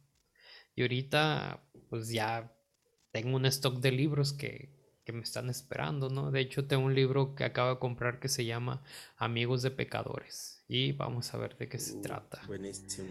Eh, ah, tocaste un punto, nada más quiero terminar de decir esto, tocaste un punto bien importante aparte de lo que yo dije, y es con qué te estás nutriendo. Entonces, pues es que lo dijiste, pero... No, o sea, no, no se trata de... Es que quiero decirlo para que no se tome como extremista. No se trata como de cancelar todo lo demás que aparentemente no te construye, sino aprender a poner cada cosa en su lugar, que hay cosas que te nutren y hay cosas que te entretienen y aprender la diferencia. Entonces eso es bien importante porque hay cosas que pensamos que nos nutren y nos nutren mal, cuando en realidad solamente deberían entretenernos. y hay otras cosas que de verdad podrían nutrirnos y estamos desvalorándolo y creyendo que son cosas que no necesitamos. Sí, y luego hay tiempo para todo, ¿no? Luego hay gente que se clava tanto en, aprender que se vuelven bien arrogantes y, y ahí también, o sea, que con que te estás alimentando, ¿no? Métele tontería de vez en cuando a tu vida para que estés... Digamos acá, digamos acá en mi rancho, relájate un chingo. sí. Eh, avanzando, sobre esta, esta manera de cómo aplicarlo en la vida. De esta introspección, este proceso de sanación, esta manera de, vivir íntegramente. Entre lo que es tu lógica, la cultura que te rodea y, la esfera social en la que tú estás ahorita. Qué tan complicado es vivir conforme a, a este precepto, a este precepto de si importa realmente cómo estoy haciendo las cosas para mí se ha vuelto un, tema complejo porque he tenido que cambiar algunas ideas. Mm, algunas ideas em, de cómo proceder estaban muy atadas a los rituales cristianos. Entonces, eh, por ejemplo, yo regularmente no decía groserías, ¿no? Y ahorita ya me escuchaste decir una, y sabes que en lo privado, pues a veces también platicamos con ciertas palabras altisonantes, ¿no? Cosa que yo no hacía. Caca. Pero que me, pero que me siento en la libertad ahora de hacerlo y, con mi esposa platicamos y a veces se nos salen dos que tres palabras soeces. pero, hay una confianza de hacerlo porque hay una libertad. El que yo pueda decir una palabra altisonante o una grosería no me hace automáticamente una persona grosera. Eh, ¿Por qué digo esto? Porque cuando yo empecé a cambiar mis cajitas mentales cristianas que me impedían amar a personas en libertad porque mi cajita religiosa me cuadraba y me ponía un límite. Cuando yo dije, ¿sabes qué? A la roña con estas cajitas religiosas necesito aprender y entender primero el amor para saber entonces dentro del amor qué cosas religiosas o cristianas o de creyentes y caben. Y algo que platicaba con mi esposa hace unos meses eh, yo tengo una amiga que es atea y es una de mis mejores amigas y la amo mucho y va a ser mamá pronto y este está por casarse también y después de una vida súper complicada le ha ido bien y, y, veo frutos chidos en su vida por el esfuerzo que ha hecho, ¿no? Y yo creo que en otra época de mi vida a mí me hubiera sido muy complicado ser amigo de un ateo, porque naturalmente hubiera querido defender el dogma. Y ahora me es tan fácil ser amigo de cualquier... O salvarlo, mostrarle la revelación de Dios, ¿no? Y ahora es, para mí es tan fácil ser amigo de cualquier persona, sin importar su, su ideología, su preferencia sexual, su raza, credo, religión y todo lo que ponen en, en, los letreros de los lugares por los cuales no discriminan, este, me es tan fácil o me es más sencillo relacionarme con personas y poder mostrar de manera más natural el amor que Dios ha puesto en mí. Y le decía eso a mi esposa eh, en una conversación hace unos meses. Digo, es que siento que han cambiado tantas cosas en mí, me siento con una libertad de no tener que estar atado a un sistema religioso, poder vivir mi creencia y mi fe en una libertad tan grande que puedo amar a otros sin, uno, sin comprometer mi fe, mi fe personal, mis creencias, sin tener que comprometerlas o modificarlas para sentir que encajo con las personas y eso que eso me causa una, una culpa o una disonancia. Eh, se ha ido la disonancia es, la disonancia cognitiva, este sesgo cognitivo que yo sentía, ya no lo siento como antes. Y eso ha sido porque justamente lo que hablábamos en las dos preguntas anteriores, tuve que reconocer heridas, reconocer mi religiosidad, reconocer varias cosas que yo estaba haciendo de una forma legalista o religiosa y aprender a depurarlas, quedarme con las cosas buenas y de esa forma poder eh, amar a las personas con más libertad, que esa es la conclusión a la que llegamos mi esposa Janet y yo, que, que estos cambios que Dios ha hecho en nuestras vidas, el tomarnos un tiempo fuera con el tema de iglesia, nos ha ayudado. Definitivamente queremos regresar a iglesia y, y amamos a la gente a la iglesia y amamos estar en comunidad, pero este tiempo que nos hemos tomado de tiempo fuera con la iglesia, con el pretexto de pandemia, nos ha ayudado a amar a las personas de manera más, más real, a convivir, a ser amigos fuera del cristianismo, a ser amigos en cualquier esfera social y, y que eso sea tal vez una plataforma para poder compartir de manera muy natural quién es Dios para nosotros y lo que ha hecho en nosotros. Y fíjate que, pues sí, estás hablando de procesos muy, muy interesantes en tu vida. Y ya que los estás viviendo o los viviste, ¿cuánto te costó comenzar a vivirlo de esa manera? O sea, me hablaste de que tuviste que romper algunos moldes, pero ¿cuánto? Porque yo, yo, creo que, te llevó a un grado de ansiedad espiritual. Bastante, bastante. O sea, mi esposa en algún momento me decía, cuando yo, yo llevo un proceso de deconstrucción de varios años, yo creo que mi proceso empezó hace unos 10 años, hace 5 años se aceleró bastante cuando empecé, no, hace 6 años cuando empecé a pastorear, se aceleró demasiado. Y hace dos años que dejé de pastorear, yo estuve pastoreando cuatro años y medio. Y hace dos años, en este mes cumplimos dos años que entregamos la iglesia. Eh, este proceso de alejarme de la iglesia me, fue una revolución bien fuerte, me costó demasiado poder, eh, o me ha costado demasiado al principio, poder soltar ciertas cosas para poder amar a las personas y mostrar eh, lo que Dios está haciendo en mí. Porque me, o sea, me fui como gorda en tobogán estos últimos dos años, han sido los dos años más fuertes de mi deconstrucción. Y mi esposa me decía, tengo miedo que un día amanezcas ateo así me decía, tengo miedo que un día eh, todo el propósito que tú sientes de parte de Dios, eh, que este proceso de construcción te lleve a tumbarlo por completo. Y, yo le decía, pues si aún yo terminara siendo ateo, creo que no perdería los valores del reino. Porque si algo ha hecho Dios en mi vida es cambiarme. Y entonces eh, me, ha costado el ponerle bases nuevas a mi fe. Duele porque a veces el ponerle bases nuevas a la fe es perder personas, perder mm, posición en la iglesia. Eso es lo que a mí me ha costado, perder posición, para personas he perdido credibilidad porque ahora es como de, es que ya no eres un buen cristiano. Entonces, a veces para poder avanzar y poder tener, creo que una espiritualidad saludable que pueda emanar a Dios, que puedas mostrar a Dios en esa espiritualidad saludable, hay que hacer sacrificios y no es como que tú votes a la gente de tu vida, la gente a veces solita se va. Y, yo siendo una persona tan social, siendo una persona tan amiguero, para mí ha sido complicado ver personas alejarse. Pero vale la pena por las personas nuevas que llegan. Sí, y con mucho más impacto, ¿no? Porque son personas que probablemente no habían tenido, más bien habían tenido cero contacto con las cosas divinas. Esas personas que te están rechazando por no ser tan cristiano como ellos, son personas que de alguna manera también creo que no están entendiendo el mensaje del por qué haces las cosas, ¿no?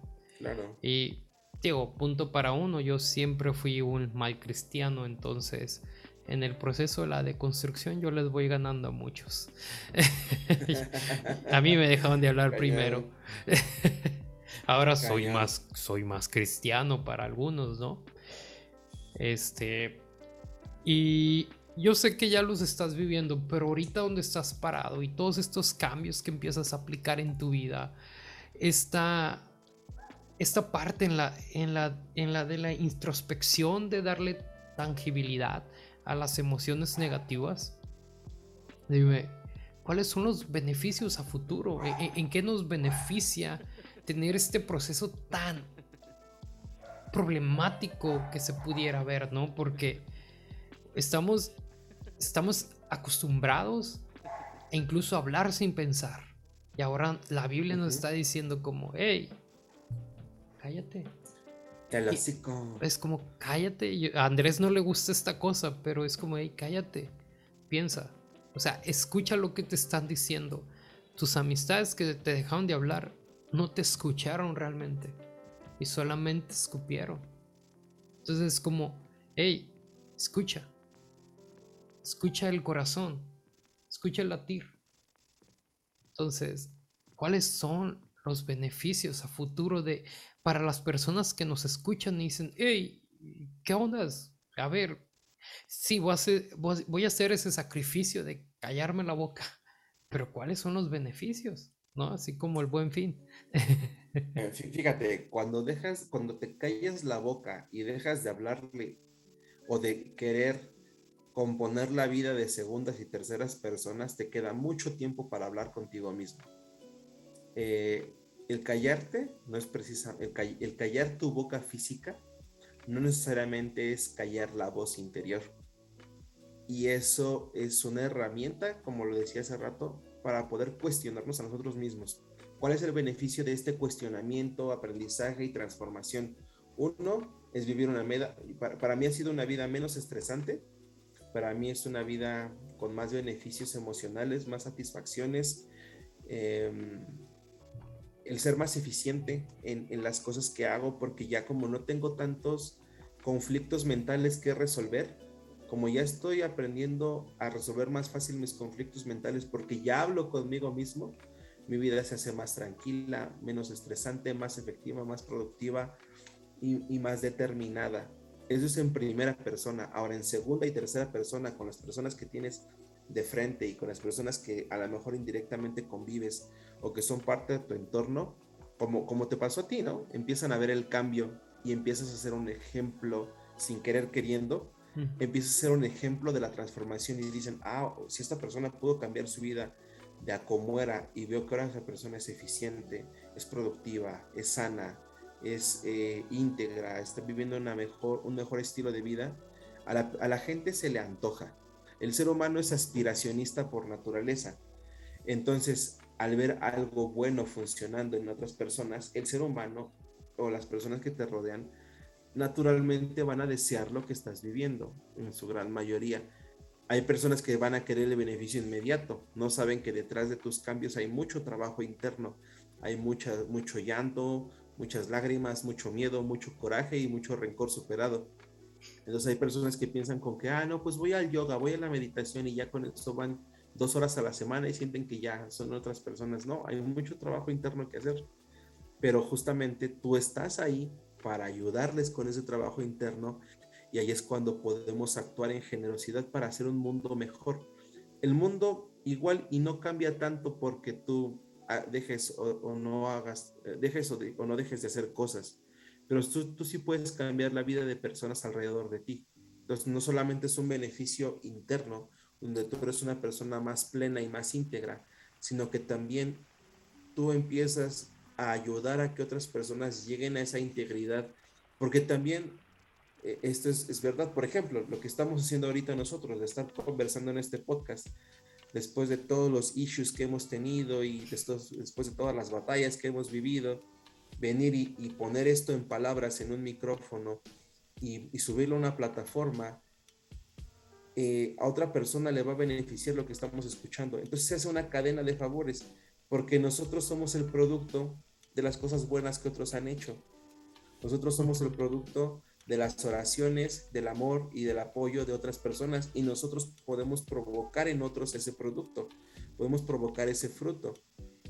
Y, va a haber personas que van a decir, por ti es que yo ahora, tú me motivaste a cambiar mi vida, tú me motivaste a, enmendar mi matrimonio, tú me motivaste a ser un mejor padre, me motivaste a ser un mejor hijo, un mejor esposo, un mejor estudiante, un mejor profesionista, un mejor emprendedor, un mejor empleado. Solamente por el hecho de vivir vidas íntegras, porque, porque, porque quisimos conversar con nosotros mismos y resolver nuestra propia vida. Fíjate que sin irnos a la especulación, ¿no? De hecho, uno, el, en el trailer de este podcast, viene el mensaje de, incluso de, Ariel, de Ariel López, que, él dice, oye, a ti Dios no te conocía, pero tú me acompañaste en un proceso. O sea, que mi podcast lo estuvo acompañando en el proceso en el que su se había muerto su, abuela. O no, eso fue mucho más. Pero estaba viviendo ahí un Creo que murió su tío, si no me equivoco, que era como su papá. Sí, estaba viviendo un, proceso complicado para él. Y pues ahí estuvo el pan de enojón con él. Y yo así como, neta, o sea, me, escuchaste por gusto.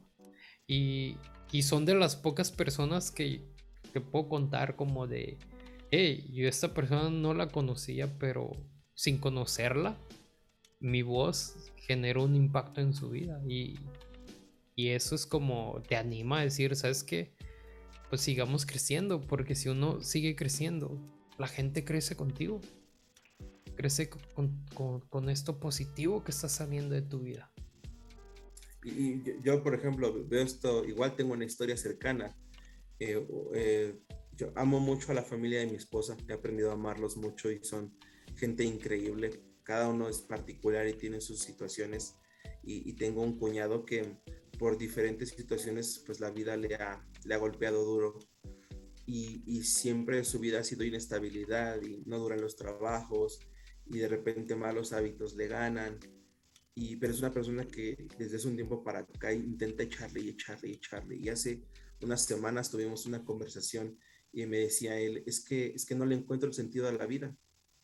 Me dice, a veces siento, o sea, me pongo a pensar en mí y en lo que quiero hacer y no encuentro la motivación. Y entonces, entonces le, le decía, eh, has intentado ver por otras personas, pensar más allá de ti. Y, este, y le digo, tienes una hija por la cual ver, tienes un papá por el cual ver, tienes tus hermanos que te aman, yo también te amo, eres importante para mí. le digo, y para mí lo que me ha funcionado y lo que a mí me sacó de mis malos hábitos, de mi depresión, de mi inconstancia, ha sido ver y por otros ser generoso. Yo no sabía el impacto que tenía, de verdad, yo no, yo no, yo no dimensioné mis palabras eh, de lo que iba a pasar en él. Y tenemos como un mes, tiene como un mes que entró a trabajar. Y él casi nunca duraba más de un mes en un trabajo. Y me dice, cada vez que me ve, me dice, ahora tú eres el Rafiki de mi vida. Y yo, ¿por qué? Me dice, porque tú me dijiste, tienes que ver más allá de lo que ves. la frase de Rafiki. Y, siempre, y siempre que, nos vemos así en la semana, me dice, por ti es que no dejo el trabajo. por ti, tú me dijiste algo que no me deja mi cabeza en paz y que me está motivando a salir adelante, a ver por mi hija y echarle ganas porque entiendo que no se trata de mí. Y dije, qué chido que por fin algo, y, o sea, algo hizo clic en su corazón, en su mente, y que, y que me dice, quiero salir adelante, ya no quiero conformarme porque siento que si me motivo solo por mí mismo, pues no funciona, pero cuando empiezo a ver más allá de mi propia realidad y veo lo que otras personas viven, lo que necesitan, entonces yo puedo ser eh, generoso, porque le dije, necesitas tres cosas, generosidad, empatía y amabilidad.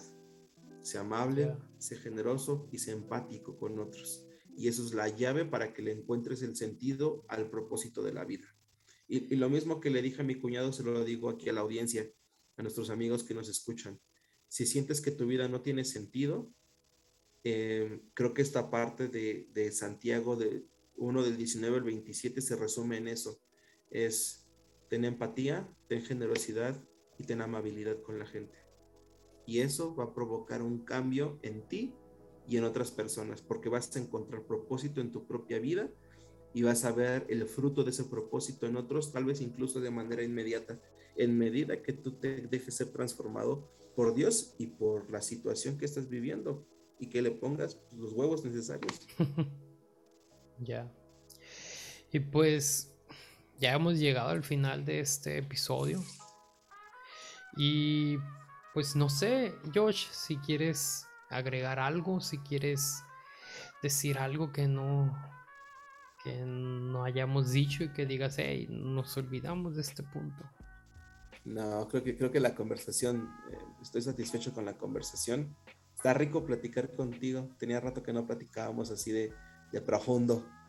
Pues sí, siempre es... que un placer estar aquí y pues creo que solamente decirle a la gente, inviértanle en sí mismos, es la mejor inversión que pueden hacer, su salud mental, su salud espiritual.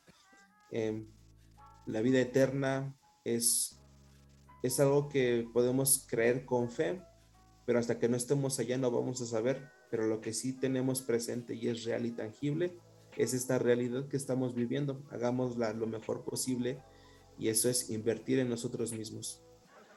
Ya. Pues qué buen mensaje, qué buen cierre. Y pues les, les recuerdo, después de casi dos horas, que él es Josh Vergara de el podcast Umbral Podcast. Eh, también co-host de otro podcast innecesario. Y no sé, dinos tus redes sociales para que te sigan, para que te tiren la loba. pues pueden, encontrarnos en, en, eh, en Instagram eh, con el arroba umbral podcast, mi podcast personal Josh de Vergara. Y una, una sorpresa, mi esposa ahora es co-host de Umbral también. Entonces pueden encontrarla allí como arroba Jan Sangard. Y este, arroba Jan Sangard. Ahora es mi co-host de Umbral. Vamos a darle un giro a ese podcast. Este, estamos, eh, ya hemos grabado un episodio, todavía no lo subimos. Eh, pero este, es una nueva aventura que nos estamos aventando. Y entonces ahí nos pueden encontrar. Son nuestros tres arrobas de, de Instagram, Umbral Podcast, Josh de Vergara y Jan Sangard. Y, y pues nada más, creo que no tengo YouTube ahorita, Twitter casi no lo ocupo, este, TikTok nada más tengo un video de mi pata enyesada. Entonces, pues por ahora nada más Instagram, por ahí podemos platicar. Y este y pues ahí andamos. Y gracias por la invitación y y qué chido. Ay, no olviden la arroba, otro podcast innecesario, nuestro podcast en conjunto. De eso no se olviden, banda. Donde hay memes y, y nada. Y pisto, y mujeres, y drogas. Eh, no, muchas gracias a ti por, por prestar tu tiempo, tus, tu experiencia, tus heridas en esta conversación que gira en torno a la palabra de Dios. Y gracias sobre todo eh, fue un tiempo que creo que todos disfrutamos, que... Lo disfruté mucho, amigo. Que no sentimos que haya pasado el tiempo, entonces... No, se, me fue rapidísimo, rapidísimo. Eh, de hecho, yo creo que ahorita que dije que ya va casi como una hora 40 minutos, la raza acaba de ver su el tiempo y dice, ¿qué? Pues así como lo ves. Eh, yo no tengo otra cosa más que decir que gracias, George. que Dios, Dios, te bendiga, que Dios te se siga mostrando en tu vida y que te siga guiando al siguiente nivel de intimidad para que gracias para que te sigas sintiendo inspirado cada día más por su amor. Gracias, amigo, igual. recibo la palabra, la atrapo así, mira. Recibe. La recibo. No, de verdad, gracias por tu tiempo, gracias por abrirme las, las puertas de tu podcast y pues qué chido. Ya tenía ganas de estar en el Panda Enojón, pero no se lo había dicho a nadie. Ya. Oye, me, sorprende eso, ¿eh? Porque Un check más. La, la raza que, que invito de momento me, dice, oye, yo estaba preguntando a qué horas me ibas, me ibas a invitar y yo, ¿qué? ahora, ¿qué? ahora yo soy el, el, como el, yo a veces espero que me inviten, ¿no? Es como, oye, yo nomás invito gente, nadie me invita. Pues porque la gente está esperando que yo los invite. Es como, ya me convertí en ese lugar, en el lugar de, codicia, ¿no? Qué rico, eh, qué padre, la neta, qué chido. Pues es que yo, yo creo que todos quieren experimentar esta parte, ¿no? Esta parte de conversar sin juicio, ¿no? Porque, mira, hay, esto lo digo detrás de cámaras, pero le decía a alguien como, es que lo chido del pan de enojón es que a mí no me tienes que demostrar conocimiento. Yo estoy pendejo, o sea, de, de entrada ya ganaste, ¿no? Entonces, quitemos la rivalidad y y platiquemos, ¿no? Y es, es, como cuando a veces me preguntan, ¿no? Como, oye, ¿y tú qué opinas de la vacuna? Es como que, güey, me metí cristal, güey. ¿Tú crees que voy a andar preguntando sobre qué tienen las cosas? No, bueno. Sí, eh. no, no, es que es. Sí, yo creo que llegó a un punto en el que, no sé, necesitamos. yo, yo admiro mucho a las personas que pueden tener como un bagaje cultural y de, sabiduría muy grande y pueden reducirlo, más bien expresarlo en palabras sencillas.